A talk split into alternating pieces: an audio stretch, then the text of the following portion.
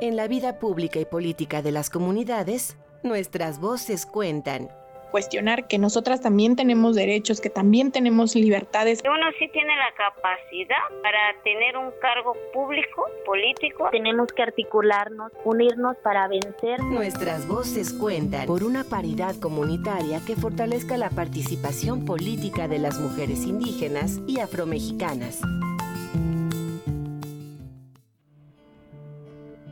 En los comicios de 2021, las mujeres ganaron en 6 de las 15 gubernaturas en disputa. Este hecho representa un avance en la brecha de género que existe en los poderes ejecutivos estatales. El principio de paridad permite que exista mayor igualdad en los puestos de representación popular, es decir, que las mujeres estemos representadas en igualdad en la vida pública y política de nuestras comunidades. En 2014, con la reforma en materia electoral, se estableció el principio de paridad de género, el cual establece que los partidos políticos deben postular a igual número de mujeres y hombres en las candidaturas a cargos de representación popular.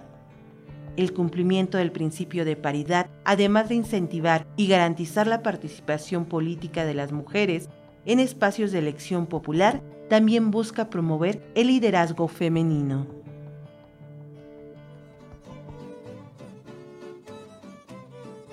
Rufina Villa es una mujer indígena de Cuetzalan, Puebla. Al igual que varias mujeres, Rufi participó como candidata a la presidencia municipal de su comunidad. La experiencia fue importante, porque pocas mujeres se habían atrevido a participar. Anteriormente yo ya había participado con esa intención de llegar a la presidencia municipal porque sabemos que solamente estando en esos cargos es que podemos eh, ayudar a resolver los problemas que vivimos en las comunidades. Para mí fue muy importante tener una cercanía mayor con todas las comunidades. También nos hace vivir nuestra realidad de que estamos en un mundo machista donde se piensa que las mujeres no tenemos esa capacidad. Sí es importante la participación de las mujeres para que se vea la presencia. Las mujeres pueden identificar, reconocer y conocen las necesidades que tienen las otras mujeres en sus territorios. Creo que por mucho tiempo los hombres han tomado decisiones por ellos y por nosotras, es importante que las mujeres comencemos a incorporarnos a estos espacios, sobre todo para señalar cuáles son las necesidades y los requerimientos que tienen las mujeres en nuestras comunidades. Y a través de esta incorporación de las mujeres se van generando cambios culturales en las nuevas generaciones y entonces se comienza a construir una sociedad y una democracia que piensa en las mujeres como actoras capaces de tomar sus propias decisiones y de ejercer sus derechos.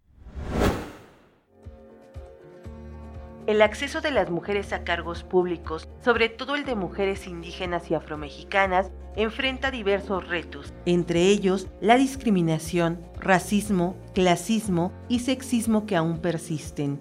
Para las mujeres afromexicanas e indígenas, la organización, preparación y acompañamiento colectivo son formas que posibilitan su participación en las decisiones de sus comunidades, visibilizar la voz para demandas específicas, participar en la organización política a través de comités y brigadas y ser parte de los órganos de gobierno y espacios de elección popular son algunas de las formas de ejercer los derechos políticos y electorales de las mujeres desde los espacios comunitarios. Promover sus derechos, empoderar a otras mujeres e incidir políticamente permite atender y buscar soluciones que beneficien también a las comunidades.